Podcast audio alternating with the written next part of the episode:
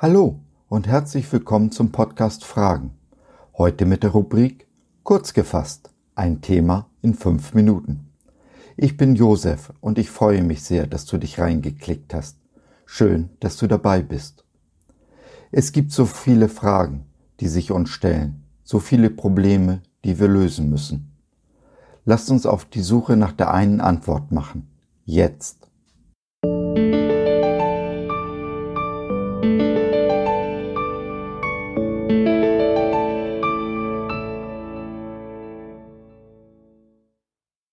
Ich könnte tausend Blogs über tausend Probleme deines Lebens schreiben, und doch gäbe es in ihnen die eine universale Antwort auf alle Fragen.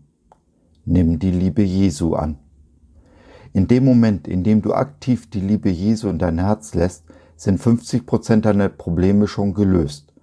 Die restlichen 50 Prozent nimmt er im gleichen Augenblick in Angriff und arbeitet an dir und mit dir, um zu einer Lösung zu kommen. Aktiv ist hier das Zauberwort. Wie so oft fängt auch hier alles mit einer Entscheidung an, spielt sich der eigentliche Kampf im Kopf ab.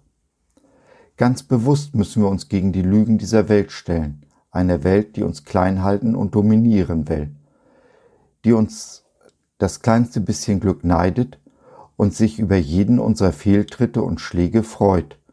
Denn es ist eine gefallene Welt, die so gar nichts mehr mit dem zu tun hat, was sich der liebende Vater ursprünglich gedacht hat. Und doch schenken die meisten von uns dieser Welt gehört.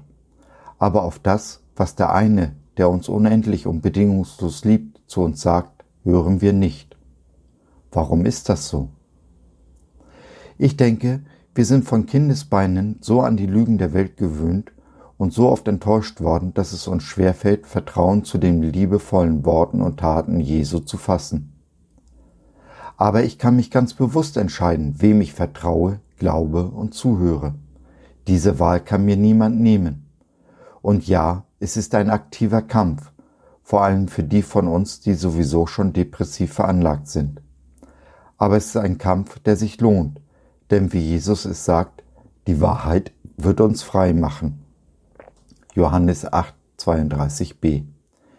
Die Wahrheit macht uns zum Beispiel frei von aller Menschenfurcht, wenn der allmächtige Gott mir zusagt, dass er mich über alle Maßen liebt und mir all mein Bockmist vergeben hat, wie kann ein kleiner Mensch dagegen anreden?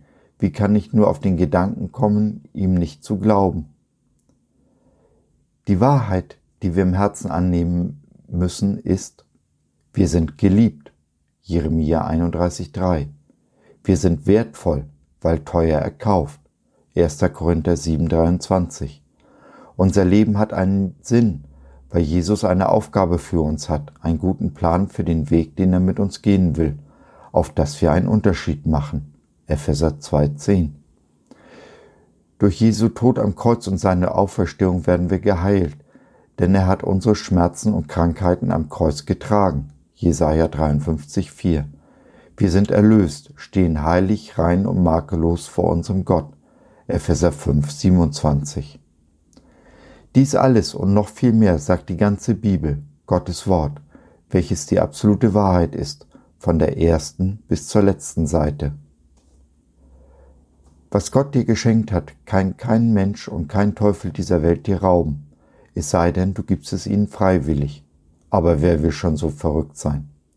Also halte fest, was du hast, lass Jesu in deinem Herzen immer mehr Raum einnehmen, sei dir deiner Liebe zu dir so sicher, dass sich alles andere daran messen muss.